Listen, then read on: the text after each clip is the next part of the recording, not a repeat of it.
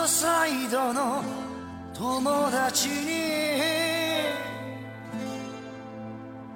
伝えておきたいことがある大家好，欢迎收听拆漫专家，我是宫谷。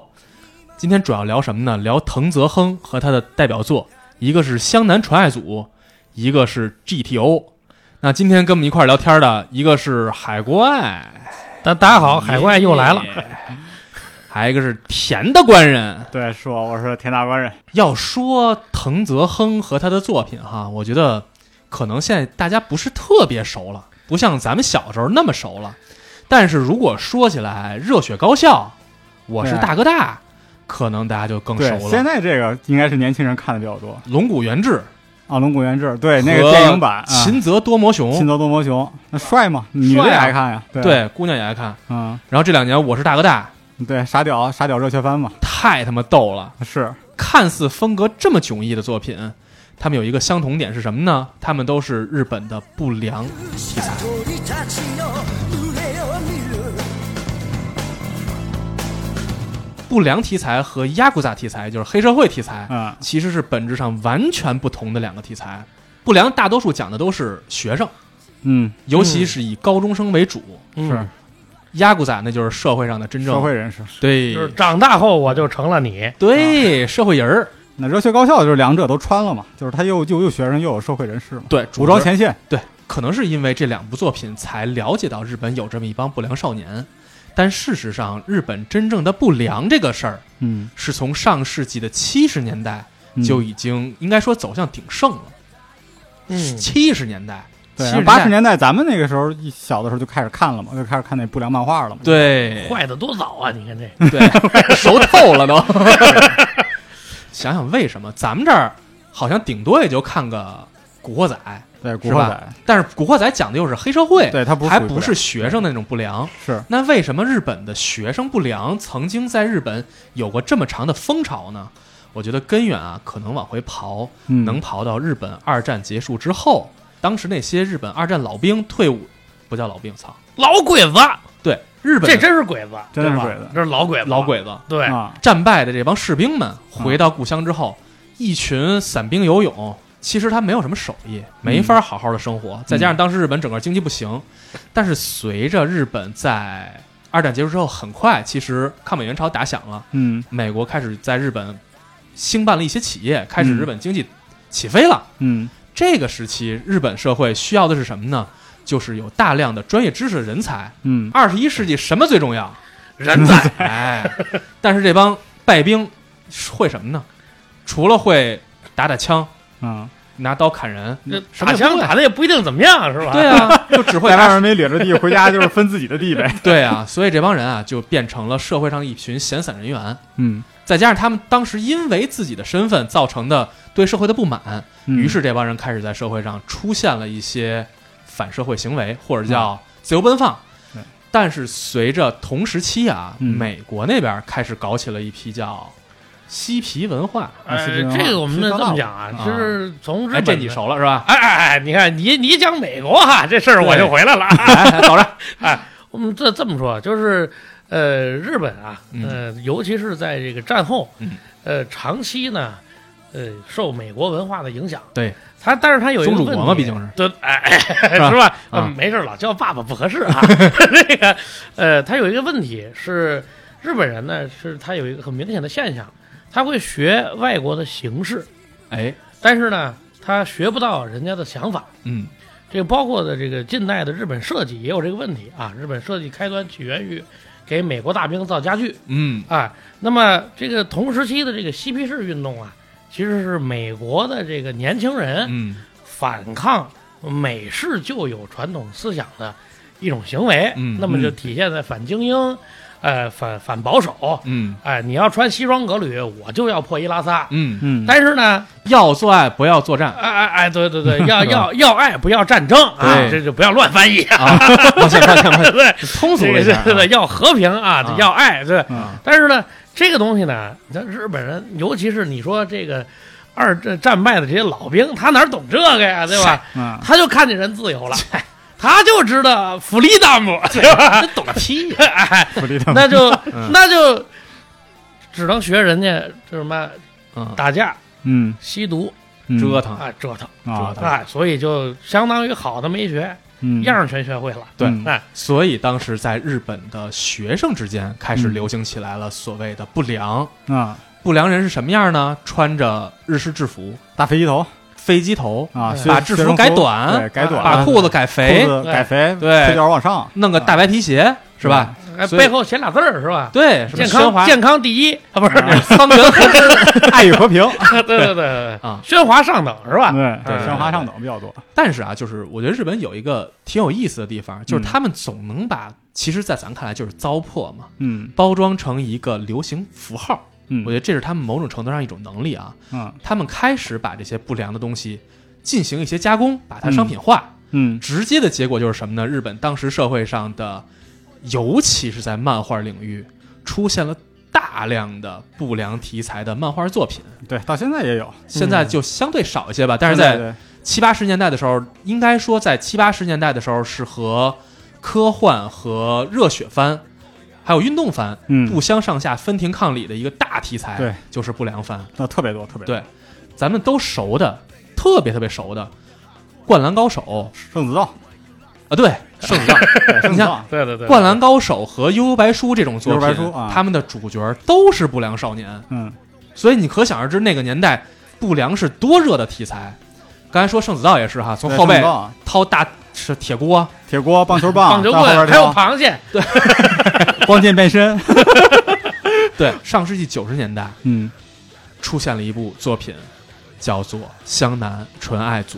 对，这是也算是九十年代就是最早在国内能够见得到的这个老不良题材了，老不良了对对，对啊、这个作者藤泽亨啊，就是咱们今天要聊这个主题人物啊。嗯，藤泽亨是一个北海道人，盛产牛奶，大哥，你说这大蓝色儿的，比较偏僻，无人问津。对，比较偏僻。嗯，但是呢，这个藤泽亨在上中学的时候哈，嗯他本身就是一个，用他自己的话说，就是我是一个喜欢帅帅拽拽的不良少年。啊哈，所以你看，就是他们的不良少年是要追求，咱说难听点，就是拿范儿。对，要起范儿，我要装逼嘛起范儿，装对对要装逼嘛，拿劲儿，我得装个逼。痞他就痞子也得有样儿，是吧？对，没错。嗯所以他就是那个当时的其中的一个。啊然后在他高中的时期啊，就觉得不上了，上学没劲，啊上他妈什么学呀？于是辍学回家，嗯开始尝试画漫画。嗯他是边打工边画画，但是因为确实水准太差画的，不行，永远画不明白实角，在不成，他永远画不明白脚，对，所以这个各种漫画杂志，他各种投稿啊，但是没有漫画杂志社要他，说你这画什么玩意儿啊，不行。于是他就开始尝试给一些色情杂志、漫画杂志投稿，结果果不其然有色情杂志，哎，你画了有点意思，兄嗯，弟，往我们这儿投点吧挺，色的是吧？挺色挺色挺啊色，，画的你看过吗？你看可以色色是吧？可以色色。于是他开始画色情漫画，但是啊，随着这个走进这个漫画行业之后，有嗯朋友引荐，把他介绍到了常规的少年杂志的杂志社，嗯，于是他开始连载了自己的《湘南传爱组》。爱组，哎，所以说到《湘南传爱组》，我不知道咱听友里有多少人看过这个啊？我觉得《湘南传爱组》应该说是我看过的不良漫画里我最喜欢的。那它元素也比较全，嗯，它还有暴走族，我操，说哎，骑摩托精准精准，元素特别全。嗯而且玩的特别好。对，就是这个作品最开始啊，就是在他画风极烂的时候，讲的鬼冢英吉和谭坚龙二两个男孩儿高中生，记住这两个名字，记住这两个名字，后来会形成鬼冢宇宙。确确实啊，确实啊确实，对，那最近还在连载嘛？对对啊对对对，最近还在连载，这两个人呢是两个酷酷拽拽的不良少年，但是呢。明明酷酷拽拽，但是他俩又因为人性上的缺陷吧，啊 所以又交不到女朋友。在他最开始连载的时候，实际上他讲的是一个两个不良少年追姑娘的故事。那跟我是大哥大一样，对，所以其实泯然于众人，在我看来真的特别平凡，搞笑笑料也一般，画风也一般。嗯但是挺奇怪的啊，随着他开始连载之后，我觉得可能是藤泽亨这个人。他开始尝试把自己经历过的那些不良的那些嗯经历，嗯，联系上一些他自己的吹牛逼，啊把这个故事开始丰富起来可能是之后编辑起了好作用啊，啊，想想必也是。嗯，湘南纯爱组逐渐开始走上正轨。嗯所谓的正轨是什么？他开始走上了热血、不良加搞笑的路线。为什么我说我喜欢他？嗯因为太爽了。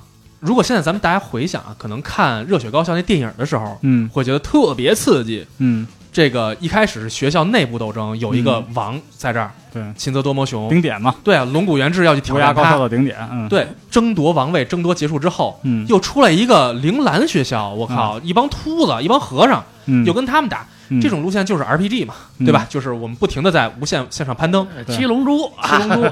但是这个湘南纯爱组是什么呢？它的元素更齐全。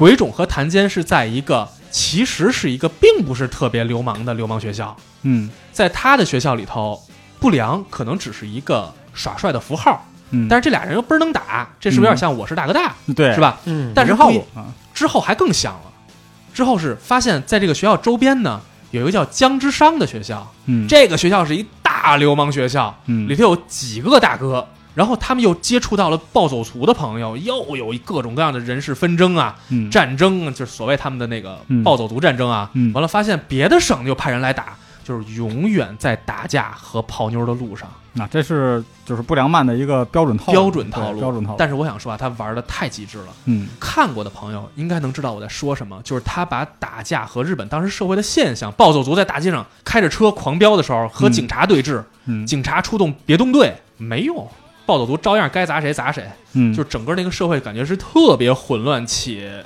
恐怖的环境。看这个作品的时候，你会根本意识不到这个社会已经烂成这样，反而沉浸在原来这就是这帮不良们的游乐园啊。嗯咱没经历过他们那个时代，但是看完之后，我会清晰的感觉到，如果当时这个日本的社会、学生社会真的是这样的话，太他妈刺激了。呃，日本相对来说战后呢经济呢得到了一些刺激啊，嗯嗯嗯比我们要早一些。嗯，但是其实有些朋友说觉得对这个东西要代入一下，你看看那个老炮儿嗯啊，那电影儿，嗯对吧？嗯，对就是老炮儿年轻的时候，哎，其实有点那个意思，是那意思，对吧？就是他反正小混蛋的时期，啊，对，而且啊。还有那个时期还有一个问题，就是比如说教育资源短缺，对，很多人可能想上学，你你想那会儿，嗯，你像咱们没恢复高考之前，嗯。对吧？你想上学也没学上。没地儿去。啊，要么就你就你就你就干嘛进工厂，啊，当当当工人是的，是对吧？的，是的，那那还得是好的能当工人，那那不好的怎么办？不好的就就混溜达街呗。对，哎嗯，今天街溜子，对，街哎就是街溜子。今天弄点这，明天倒点那。嗯，不同的是，日本街溜子有摩托车，对吧？哎，你这么一说，我突然感觉到，就是哎这个湘南纯爱族特别像《阳光灿烂的日子》里头一句台词。那一年，这个城市就是我们的，哎哎，啊对对对，他们就是这种就是这味儿，对就是这味儿，对对对。特别浓。单纯介绍这个剧情，可能不如大家去看一下来的过瘾。这个剧情就是打来打去，嗯，但是啊，我想说一下，就是刚才说的主角鬼冢英吉和谭间龙二两个人，嗯最开始两个人起点是相同的，两个臭屌丝，然后啥干啥啥不行，吃啥啥没够。对，但是随着剧情的发展，人家谭金龙二毕业了，毕业了，人家修车去了，人家哎，人家这你当工人了嘛？我说的优秀的吧？我说的毕业是处男毕业，哦哎也也算也算。对对对对，当工人就结婚了人家。开车去了，不是修车去了。同时同时，对同时，哎，对，所以人家谭坚龙二就变得稍微有成熟男人样儿了。对，哎，但是鬼冢英吉可不行，这个哥们儿是自始终到最后结尾嗯没上了车。没上了车，结果是他还是保留在一个其实是青涩、单纯且鲁莽的性格之下。嗯嗯所以到结尾的时候，谭坚和鬼冢英吉，因为他俩在无意识之间卷入了争夺这个城市的老大的这个纷争当中，嗯，而他俩其实也都意识到了，我他妈并不想这样，我就想快快乐乐的和大家高高兴兴打玩儿闹嗯而已。所以他俩做了一件事儿，远离了这些纷争，嗯逃到了另外一个城市，嗯开始了新生活。其实是一个很开放，但是也很，我觉得是一个很圆满的结局，嗯，就是告别了童年的那些盲目的追求暴力的那那种生活。北漂了。哎，对，湘南传爱组的故事完结至此，嗯。江湖上留下了大哥们的传说。对，大哥们有的鬼豹二人组，对，有的退隐而去，嗯。有的永远消失在历史长河中，嗯。有的继续混黑社会，那就不说了，是吧？这个故事是一个我觉得很好的结局啊。嗯湘南传爱组结束之后，就是我刚刚说的鬼冢宇宙开始了。对对对对因为他他湘南纯爱组不算大火，他 GTO 才大火。对对对，湘南纯爱组是圈内小火了一把，在不良圈里头，呃大家会不良注 漫画漫画。不良不良漫画圈里头良漫画圈少火了一下。就包括现在有一些这个 G GTO 的脑残粉嗯。都认为湘南纯纯爱组是 GTO 的一部分啊，其实是的，啊，其实是的，呃，用了用了这么大的篇幅塑造了两个角色，嗯对，绝对是嗯有，我觉得是塑造了一个鬼冢英吉主，要是鬼冢英吉。能打无脑嗯，就这么简单。阿纳金是吧？对。然后呢，在 GTO 里头讲的是一什么事儿呢？首先解释一下 GTO 是什么意思。Great Teacher Onizuka 最好的老师鬼冢，这是他自己自封的。啊，你想想，他去当老师了，他是一个曾经的不良少年。伟伟大的教师，啊，对，伟大对的教师。对对对对，他曾经是个不良少年，嗯。然后上了一个三流的破大学，嗯，按说人生履历是非常糟糕的。错了，三至少是个大学呢。这日本能上大学那个年代还是可以了可以了。可以了啊，够本了，然后他去当了一个日本私立高中的老师，对，嗯。去面试了嘛。对。嗯。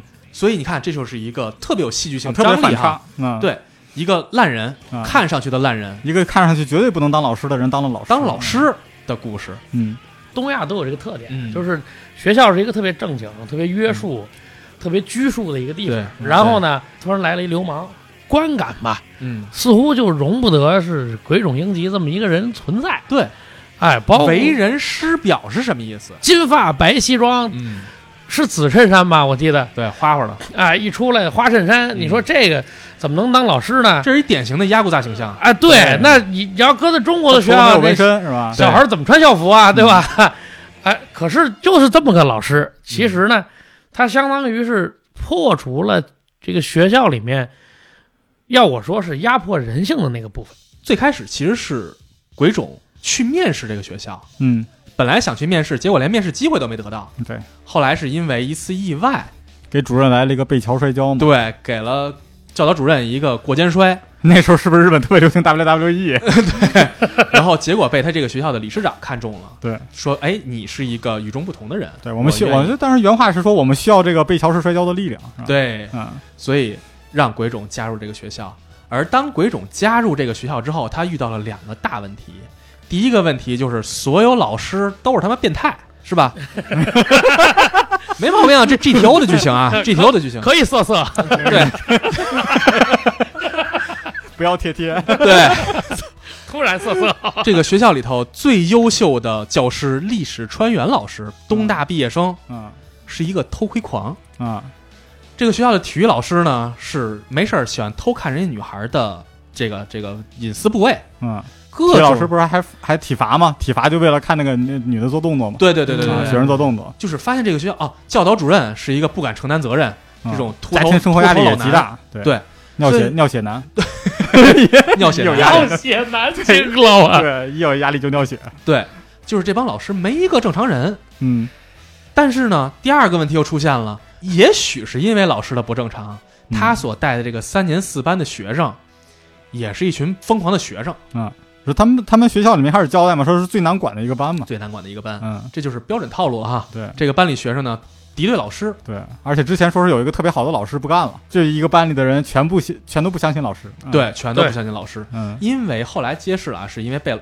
他们认为自己被老师背叛过，被背叛了。对，对嗯结果让这班学生对于鬼冢来说就特别的不接受。嗯，那鬼冢面临的是什么？就是首先搞对象，嗯他认识了一个叫东岳子的，同样有理想的首先是老师。搞对象，就是他本来就是搞对象他 他本来就是为了娶那个漂亮漂亮那个什么年轻漂亮的女孩进的学校嘛。对对对对对，蹲那儿看内裤还记得吗？对，坐在楼梯那儿说我去当老师吧。也也也挺变态的，对对对对他也不是好鸟对，不是好鸟。他的第二个追求是什么呢？就是其实在他进到班里头自我报道那一天就已经写好了 GTO，对，我要当最好的老师。嗯，于是，在鬼冢老师的，我觉得是他的热情和真诚之下，嗯他既有冲劲儿嗯又真诚，嗯于是再加上自己的超凡能力啊，又能打架啊又混黑社会是吧？对跟学生们逐渐打破了壁垒。对，他主要还是不是那种师生关系，不是单纯的师生关系。没，错说，他们处成逐渐朋友了。得赢得信任了。比如说，他们班里有那个智商特别高的男同学，他怎么能打破这个男同学的这个内心防备呢？就是嗯他让男同学帮他修色色照片的马赛克，把人马赛克火修掉。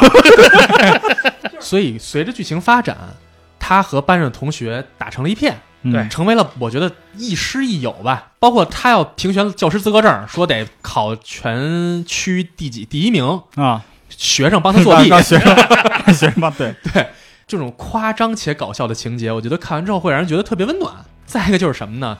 他真正帮助同学们解决了首先对于学校的嗯偏见，也解决了很多学生真正自己的生活的问题。嗯嗯，对他真正做到了一个为人师表、言传身教的作用。嗯，所以我觉得这个作品整个看完之后会让人感觉特别舒畅。对对，甚至于会让我觉得，如果我的班主任当时是他就好了的错觉。有同感，有同感有。同感有同感，然后啊，GTO 这个作品，我觉得最胡逼的一个地方就是在 GTO 里呢，有一个鬼冢最骚的朋友，啊 一个叫对。雅岛的，打架也不行啊，天天被人揍，一出门就被人揍掉牙，对哎。他曾经是在湘南纯爱组里头鬼冢的铁哥们儿，就哎是。一块混社会的，是牙岛被人戳鼻孔吗？对拿铅笔戳鼻孔。啊对对对，对，就是也是一个流氓，说白了就是啊。小痞子，嗯，在 GTO 里，后来真混社会了，丫当警察了，太持持正了啊！对，太绝了！就是你看，两个流氓，一个当老师，一个当警察，这资本主义什么社会啊？这是，太黑暗了。最正经的那个去修车了，对对对对，你看看，你看看，这个他俩之间的交流，我特别喜欢的一段设计是什么呢？随着剧情交代，它会有一些小的短片，啊，漫画里的嗯，对，小短片会展示什么呢？就是鬼冢去找雅岛玩儿，玩儿什么呢？其实就是聊聊天儿，老朋友相见。嗯他这块儿的画作画方式呢，是完全的第一人称视角式的，嗯，就是以鬼冢的第一人称嗯去和雅岛聊天儿，就这么简单。不聊天儿，鬼冢全程不说话，没法聊。这全是全全他妈省略号了，全是他妈雅岛在说话，对，全都省略号，发现雅岛在干嘛呢？在走私军火，倒卖人口。这能播吗？什么警察这是？哎，真的资本主义社会啊！然后然后嫖娼，就各各种傻逼事儿，我记得特别深。他有一话是什么呢？就是那个雅岛找鬼冢说：“来，兄弟，来找我这一块玩会儿，聊会儿天儿。带我这有一大买卖，咱谈谈。”嗯，鬼冢去了，雅岛说：“我我进口了一批吹风机，你要不要来看看？啊用那个用那个报纸包着，用报纸包着，层一层打开，拿着吹风机像个，枪一样一。看是什么枪，完了那报纸还是外国文字的，每次都是鬼冢被雅岛吓得赶紧跑了。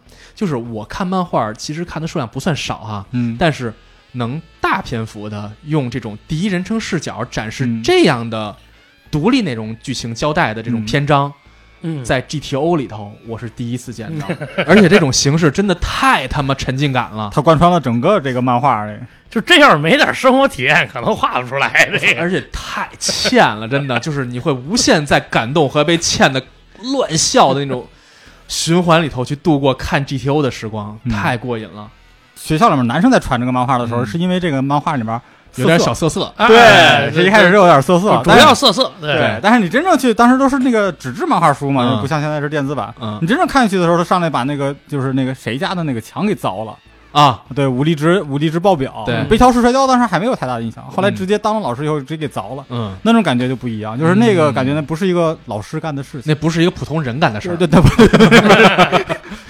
GTO 后来不是还出了电视剧？啊，那个反町町龙史不，后来还有一个啊，对，我知道是那个是那个，呃，对，志志志玲老公演的那个，对对对对对对啊对，然后呃，后来是重看，呃，真是对剧情啊，其实印象倒不是那么深刻。你全看色色了是吧？呃不，电视剧里 没色色啊，就是反町隆史那也挺色色的，有吗？有有有有有有一点点，我说实话，但是我操暴露了。就是你们非要往色色这个方向上来是吧？其实其实我当时的第一感受就是，呃，除了鬼冢以外的那波变态老师，嗯和我当时读书时候对老师的印象其实挺像的。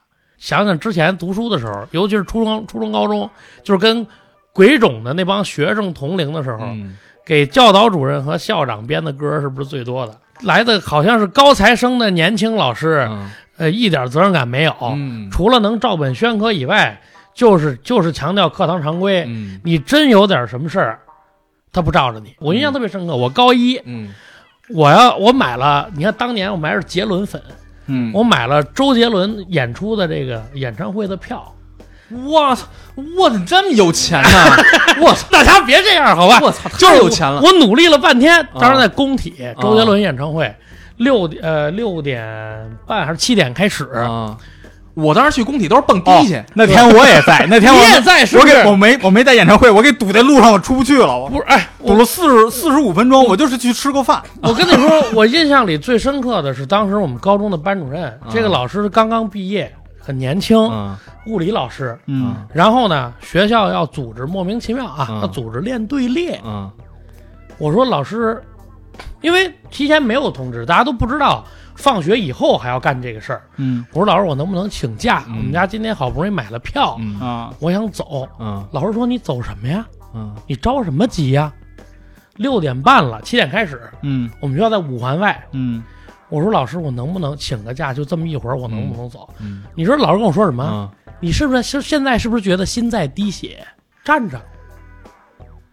是吗？我高中的高一的男老师，我永远都记得他，我靠就是我们学校应该是他执教第一份工作，啊啊，就是他大学刚毕业，分到我们学校来就就教物理，他第二份工作绝逼是卖煎饼去了。而且非常搞笑的是，就是我我我们学校当时也不知道这个标准是什么哈，就是他普通话也说不清楚嗯啊，我不是说看不起，但是我们都知道，你让我想起你沈腾那个，你你讲老你当老师是要考普通话的，对吧？这是要求。哎，你不能把灯叫嘚儿，对吧？其他小孩笑他，啊我还替他说过话。嗯我说人老师可能是南方人，大家不要这样。嗯哎，你别打击南方人啊！不是，这不是他不，就是他真的是四川人，他就是有点口音嘛。对他就是不会，他就是有口音。我说人老师可能南方人，大家理解，是，他就这么搞我。校服现在小孩可能条件好一些，嗯运动服发好几套。嗯嗯，我们当时一冬天就一套，嗯，我们也一样，也一套一样吧。嗯你这裤子脏了，嗯那你一礼拜就这么一套，天天叫。首先，你说现在现在咱们成年人想，你你一礼拜一身运动服，从从周一穿到周周日，你恶不恶心？你肯定恶心，嗯对吧？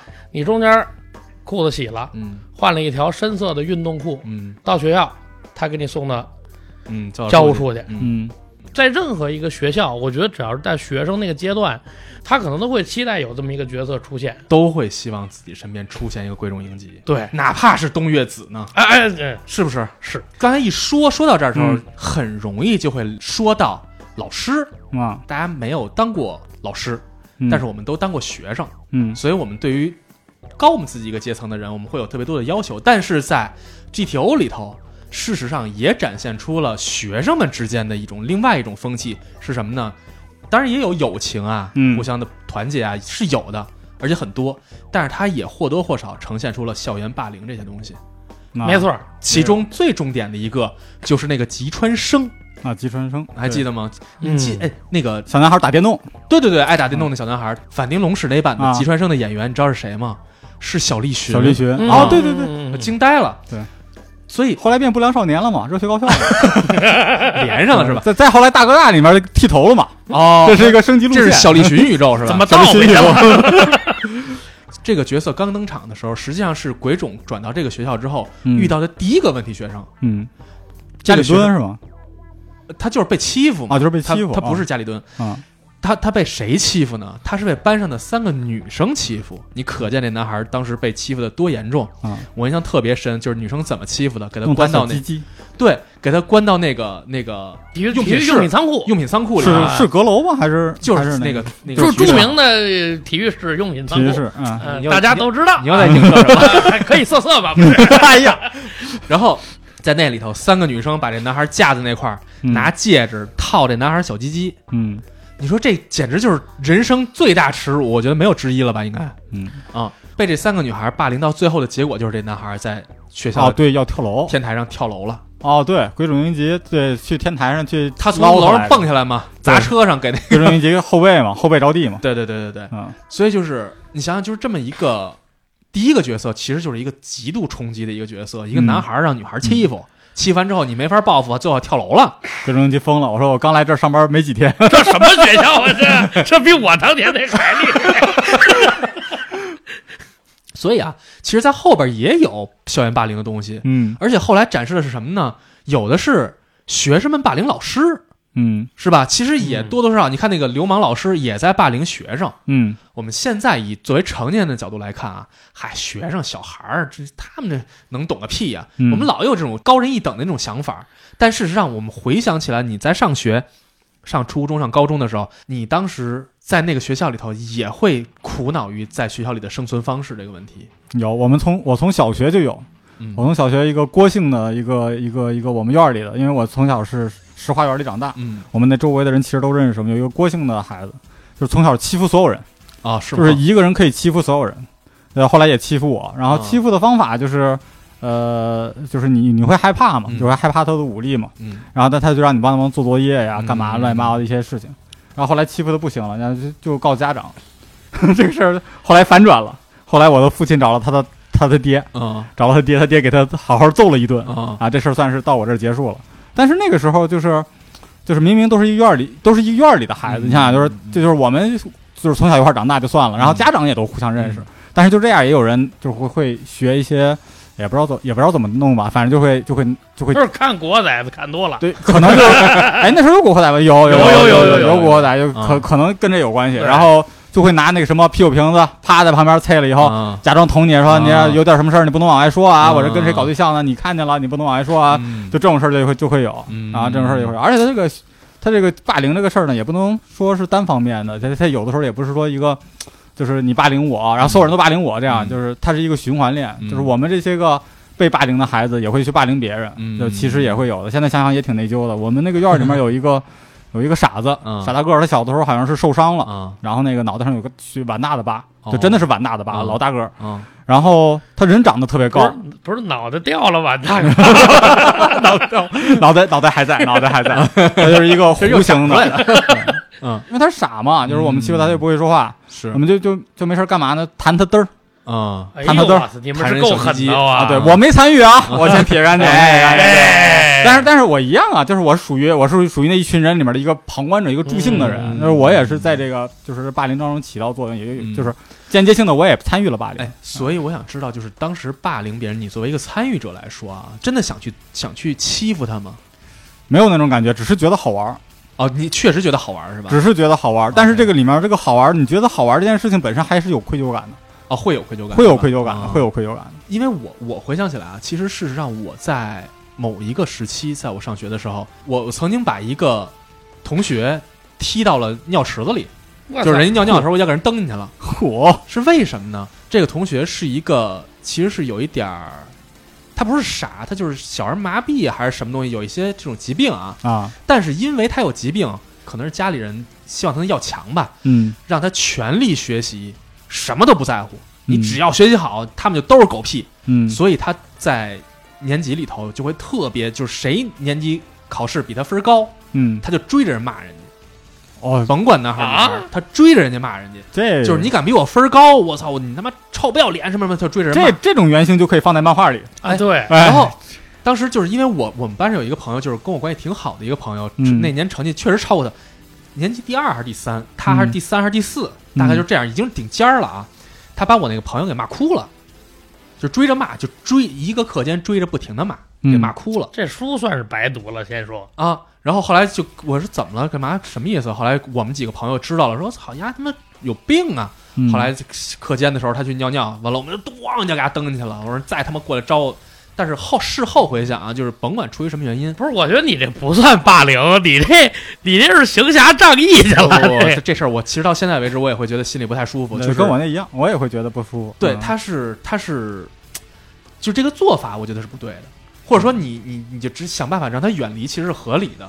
但是你这么去做，你去报复也好，还是说叫这什么也好，年纪太小了，你不知道没没有没有这种正确处理方法的，对当时就是觉得我得替你报这个仇，对，所以就是这个，我这是我在做所谓霸凌这件事儿的时候，我嗯。心里的感受啊。嗯，但是我也经出经历过，就是我周围认识的人就是要当大哥，你们嗯。他妈就得下课的时候把烟递到我嘴里，嗯。你们把钱拿到搁到我钱包里。嗯。我走的时候，我我出这班门之前，你们谁也不能出去。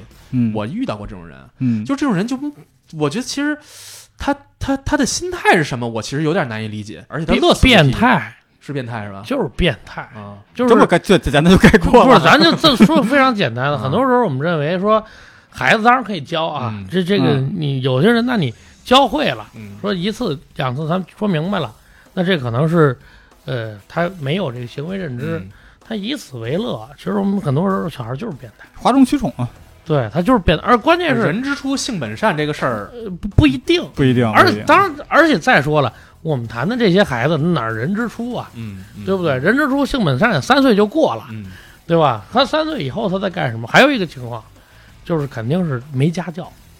没人管，对，嗯或者宠大的，不，我说不好听的，有妈生没妈养，哎，就是没有接触到正确的教育，对没有接触到正确的教育方式。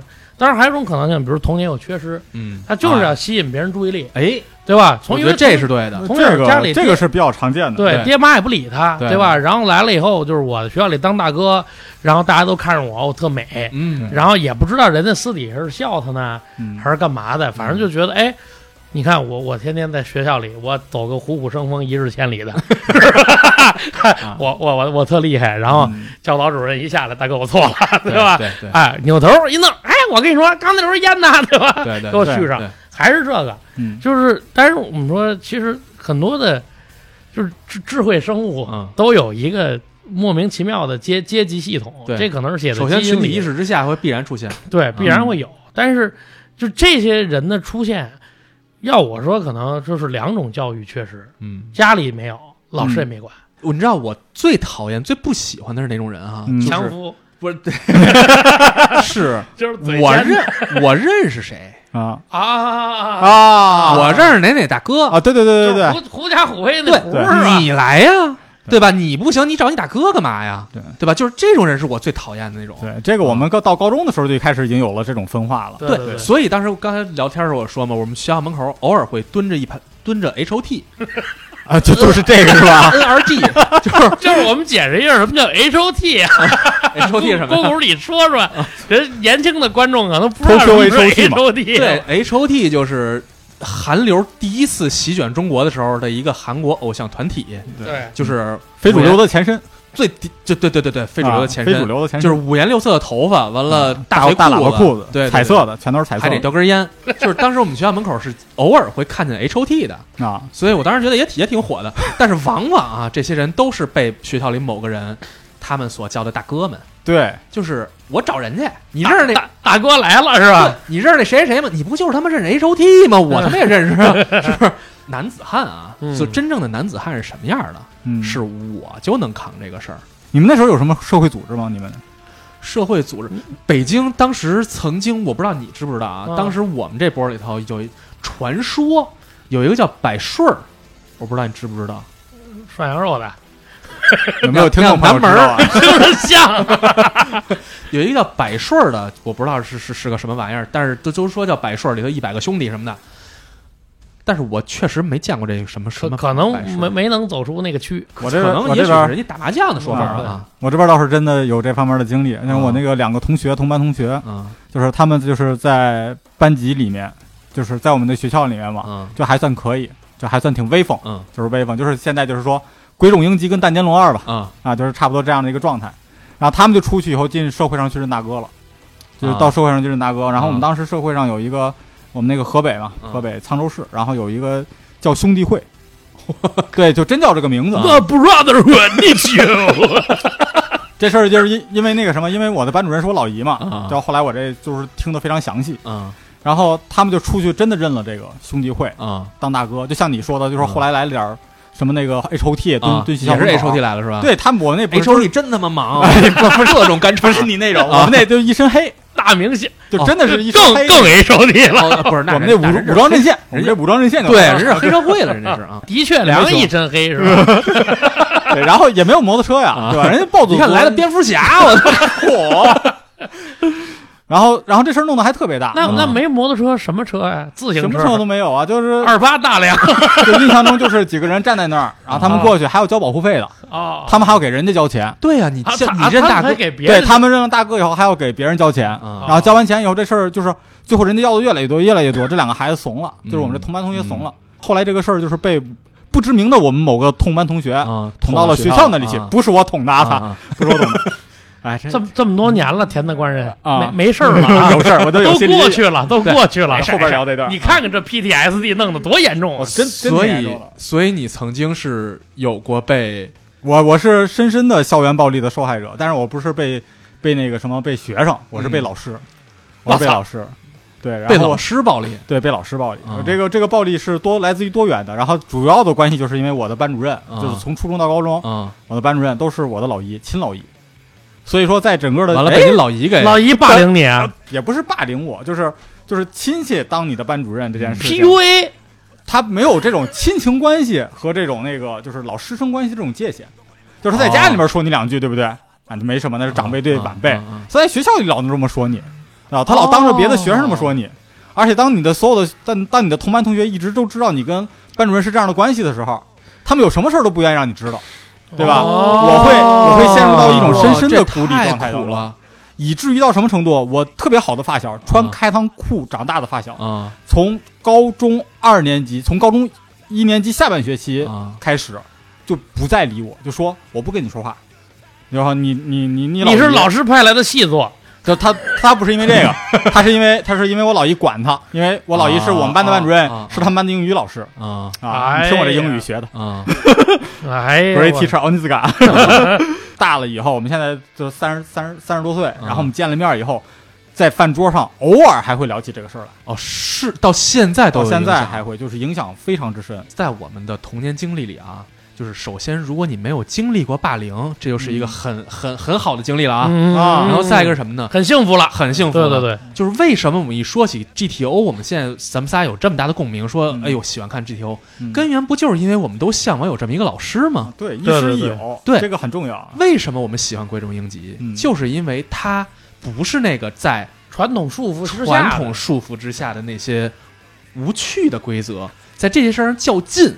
就像你刚才说的，对对穿黑裤子，我他妈校校服洗了，我穿了条别的黑裤子，怎么了？怎么了？对吃你家大米了？对，就这种这种无意义的规则上较劲的人，嗯而是一个他真心待你的人，这个对于一个学生来说太他妈重要了。没错，嗯真的，你本身就是一个未成年人，嗯当一个大人愿意真心待你，甭管是他想当你朋友，还是想当你的好老师，嗯这有什么问题吗？因为本身人就是老师嘛。嗯就这件事儿，对于一个学生来说就无比的重要。没错，对，所以相对于考一个特别高分的教师资格证儿，和一个我就是希望能把我的学生们一个个树立成才，我会对他们用百分之百的心去嗯教育来说，嗯这两个当然两者兼具最好。但是如果说硬要在两者之间选其一的话，嗯，我选那个对学生真心的那一项。嗯没错，因为有太多对于一个孩子来说，当一个老师对你是虚情假意也好，还是逃避责任也好，还是怎样，就这些所谓负面的状态啊，嗯对于一个学生来说，打击有是非常巨大的。我给你们嗯说一个例子，在我上高中的时候，我们的班主任是一个数学老师，我曾经啊是因为被这老师无视过，或者说非常的对我非常的不友好吧，这么说，于是我特别拒绝听他课。叛逆嘛，就是我不听你课，于是 数学成绩一直很不好。嗯然后当马上要考试、高考了，再过两年，这这这，嗯我意识到要好好学习的时候，我说我认真学数学吧，咱们别跟他较劲，我自己不学不好。于是我有一个中午的午饭之后，他是他在办公室说解答学生问题的时间。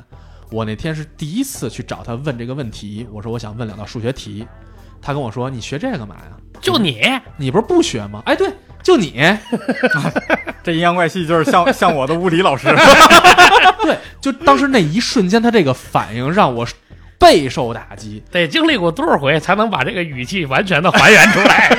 哎呦，所以当时我觉得得，在他们我喝口水，对，就这种感受让我现在至今难忘，你知道吗？就是你是一个老师，我是你的学生，我向你问学术问、学业问题，嗯你对我这个态度，那你到底是不是要教我呢？啊，这个这个这种真的是简直了，这个这个没错，嗯就真的特别可怕。所以我到现在为止，也是经历他之后，我曾经有很长一段时间，我的梦想就是当一个老师。嗯其实很大程度上也是因为我当时看了 GTO 之后，啊我觉得他这样真，当然不是说他全盘都好啊，啊但是他也是一个有很好的可取之处的地方的老师，嗯所以我觉得当老师还是要心更重要。一个老师如果对于不分场合的对于学生们过于平和的话，会失去威信，这个是毫无疑问的。这个是毫无疑问的。但是这个度到底在哪儿？咱没当过老师，我没当过老师，我不敢说啊。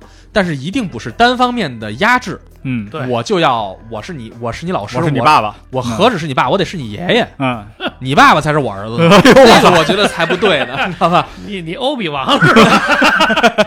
所以我是觉得，尤其看完 GTO 之后啊，嗯。我觉得怎么说呢？我们每个人心里都有那么一片，就像我刚才说的伊甸园，嗯。就是鬼冢支撑起的一片伊甸园。嗯。就是在这个世界里头，有这么一个老师，有这么一个教师爷，嗯。愿意去陪你玩儿，嗯。给你解决你的生活问题、家庭问题、思想问题，帮你和大家打成一片，然后让这个小环境成为一个充满乐趣和童真和积极向上的这么一个世一个世界。我觉得这是 GTO 能塑造出的那个世界。嗯，而事实上啊，咱们换个角度去想，鬼冢英吉这样的角色虽然有些极端啊，但是你嗯把它想到另外一部电影叫《告白》，嗯哦，看过吧？嗯看过，《告白》里头嗯也有一个热血教师，他就变成了那个女女老师使用的工具，甚至于因为这个热血教师的存在，让这个凶手或者说让这个被害者的小孩儿遭受了更大的苦难。嗯所以你看，就是同样一个身份，在不同的立场下，它就会变换成各种各样不同的结果，嗯呈现出不同的结果。所以我觉得怎么说呢？就是我们是我们我们说起回想起来，我们经历过傻逼老师啊，嗯傻逼他妈的校园霸凌啊，这是客观存在的事儿。嗯嗯，但是我们不能只是单方面的觉得，好像说只有成为鬼冢英吉嗯，才是我们理想的老师，或者说嗯。像 GTO 这样的老师才是老师的终极形态，嗯。这个绝对是错误的。啊。啊！龙樱龙樱里面那个老师，啊，对对对对，那那也是好的形态，就是其实老师有分多种多样的好，但是他首先第一点他得对你负责，而且这个不是那种光对你的学业负责，没错，对，然后他得对你的整个的人生来负责。啊，他他应该言传身教，在于说，就是我的所有的行为可能对你的人生产产生好的或者是不好的影响。对他是个极其自律的一个自我约束、高度约束的一个职业。对对对对对嗯这这咱这么讲啊，这这教教师从业者是吧？对，教师从业者，海怪是一个老师，对对对，这个我我我第一份教师工作是在美国毕业之后嗯就留校了，就在这个曾经的系主任麾下，也上烟吗？呃，呃 不上烟不上烟，上煎饼上煎饼，对不对，这个有有幸啊，系主任看得起，当了一段时间教授嗯啊。这个里边吧，其实我我经历过有些很有意思的事情，呃，对待每一个学生，我自己从我自己的这个尽力的角度考虑啊，我应该是都尽力了。嗯啊呃，但是你也会发现，就是不是你尽力了，每一个学生就都会达到，也许我们认为他这个年级或者状态应该达到的标准，嗯。他有可能是跨学科的，也有可能他最近心思就不在这事儿上，嗯，对吧？因为除了嗯我们我们都说好像学生就是上学似的，这个其实咱们说看了这么多不良漫画、校园霸凌漫画，学校里的生活只是每一个学生生活的一部分，他他有自己的事儿，嗯他有自己的问题，嗯。有自己的家庭。你看那个鬼冢面对的那些所谓的问题的孩子，有好多其实是因为家庭出了问题，对吧？嗯。你没有办法，但是呢，自己肯定尽可能的做到百分之百。嗯。我记我还记得我第一个学期结束的时候，有几个孩子成绩就是不行，嗯。就是。嗯你美国的校园其实还挺挺讲究这个学术正义的，嗯。你又不能照顾他，嗯。不过就是不过，嗯。哎，那你可以来年重修，但是我反正你这三千美金算是白交了，嗯。啊，我当时呢就跟我系主任说，我说我真的努力了，嗯。我说系主任就讲说，自己尽力了就行，这个教育不可能是万能的，嗯。但是这里边还有一个感受呢，就是说，嗯、很多学生呢，你有没有用心，嗯。他到最后能体会出来。是。嗯。就是你这个老师上课是不是真的投入了，跟我们在沟通？是不是你真的想要把你知道的事情告诉、嗯告诉？还是说嗯我今儿拿个教材，嘿嘿，大家一乐呵，嗯你以为你能骗孩子？骗不了，嗯多大的孩子你都骗不了。他能感觉出来你的老师是不是真诚的在对待这节课。嗯嗯我当然当然了，这是接触的大学生和研究生比较多。嗯这个美国的学校对这个校园暴力的容忍，到大学阶段是非常低的。啊是吗？对，就是你只要出现，你发现所有的美剧讲打架什么嗯去暴力霸霸凌嗯都是高中，嗯大学问你这个呢，就是大学出这个事儿，零容忍，分分钟不待见。嗯你你直你出暴力事件马上开除嗯，啊！就是但是美国的高中、初高中的这种校园暴力，初高中的这就难说了。国国内的这些孩子遇到的一个很明显的问题就是家长保护的特别好，嗯但是他比如说在学校里遭遇了一些事情，嗯。他他遇到了一些困难，或者说包括不管是人际上的还是这种安全上的，嗯。很多时候出现的这个问题是他的困难被他的家庭忽视了。嗯。嗯。就我们经常常说听一个小孩小孩打架嘛，嗯。对吧？啊，小小小孩小孩小孩闹一下啊，都是孩子嘛，都是孩子们能怎么着，对吧？啊。嗯。你为什么美国校园对这个事情容忍率很低？嗯你包括哪怕就算是高中，对吧？你你在在看美剧，有时候你你也能看到，我操，俩小孩打架了，马上校长就就下来了，然后这个请到校长办公室，两个家长进来谈，甭管是最后谈成什么样，还是通过这个东西体现了一个什么权力斗争，反正这事儿得上纲上线，嗯嗯 对吧？他很少像这个可能，我觉得现在可能学校好一些，嗯现在好比比我们那会儿好多了。嗯，我们咱咱咱们读书那会儿，打个架怎么了？嗯打个架打个架，咱们全是打架了呗。其实就是这种，这是一种无形的纵容，对，就是校园暴力必然是在学生之间，同时还有校方、家长方、社会方多方，就是高级权力的纵容。没错，对，就变，然后就变成了留下。说白了，你要真从权力权力结构来讲，就是留下了最后底层的这帮孩子。受害者嘛。对，然后这个进行这个自然进化。其实我也是很长时间都没有看了啊，嗯。但是真正让我回想起来，在脑子里能够形成印象的几段故事，全部都是他真诚的去拯救和帮助孩子们、他的学生们的那些片段。没错，比如说是刚才说那个吉川生啊，被女同学欺负嘛，你不是？对。最后结果是让欺负他的女生喜欢上了吉川。嗯。哎，对，是吧？挺这这操作也挺骚的，可以可以可以对对。可以搞色色是吧？还是要色色是吧？对呀、其中有一个叫神奇丽美的女孩儿，那个女孩儿是一个智商巨高，她是一个人工婴儿，哎，她是啊他他是没有爹对，没有爹，没有爹，她是嗯她母亲选的一个优质精子，优质精子啊啊，所以他对。高智商，所以她是高智商。她她的老师把这个秘密告诉了全班同学，啊，因为一生气，啊，完了这女孩巨受打击，嗯。结果也是鬼冢在。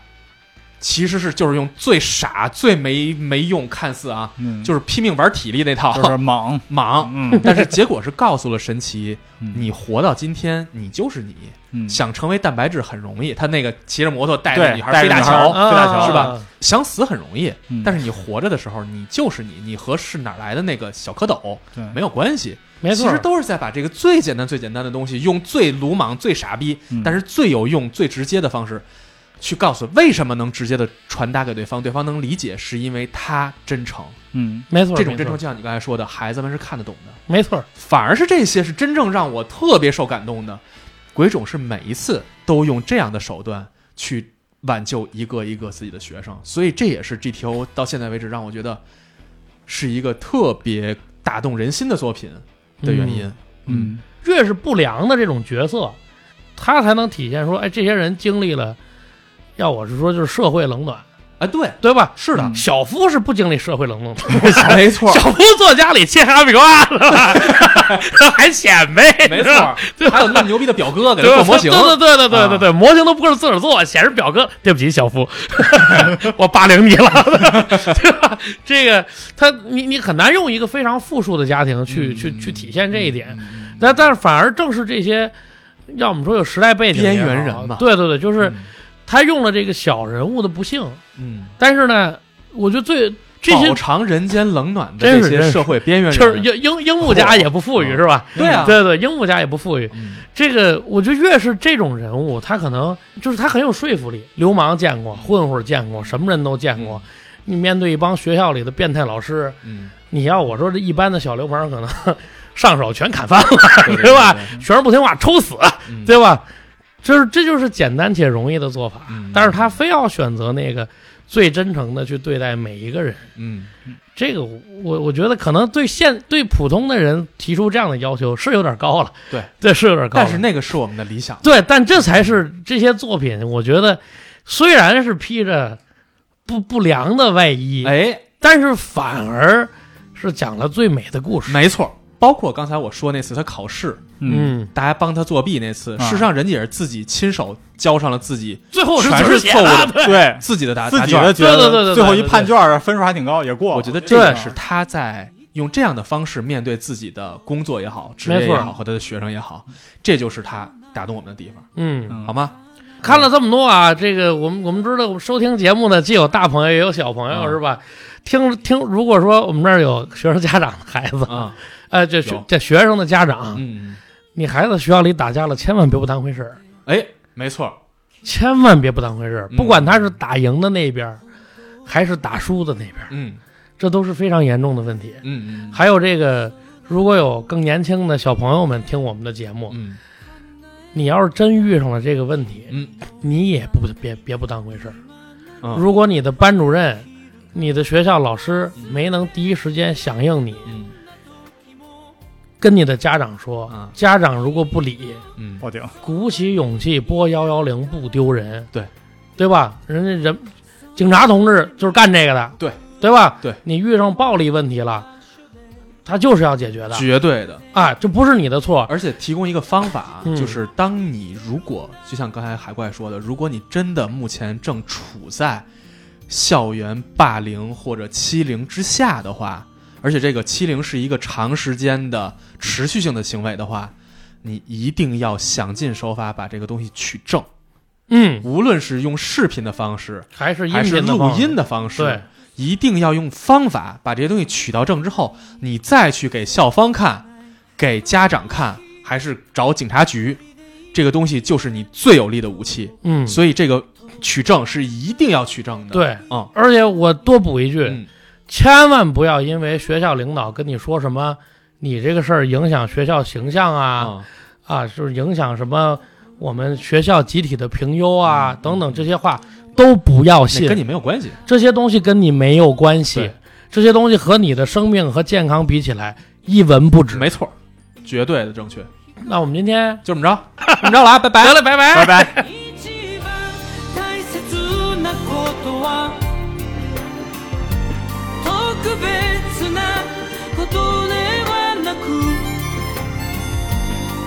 ありふれた日々の中で君を今の気持ちのままで見つめていること。君にまだ言葉にして伝えてないことがあるんだ。それはずっと出会った日から君を愛しているということ。君は空を見てるか。風の音を聞いてるか。もう二度とここへは戻れない。でもそれを悲しいと決して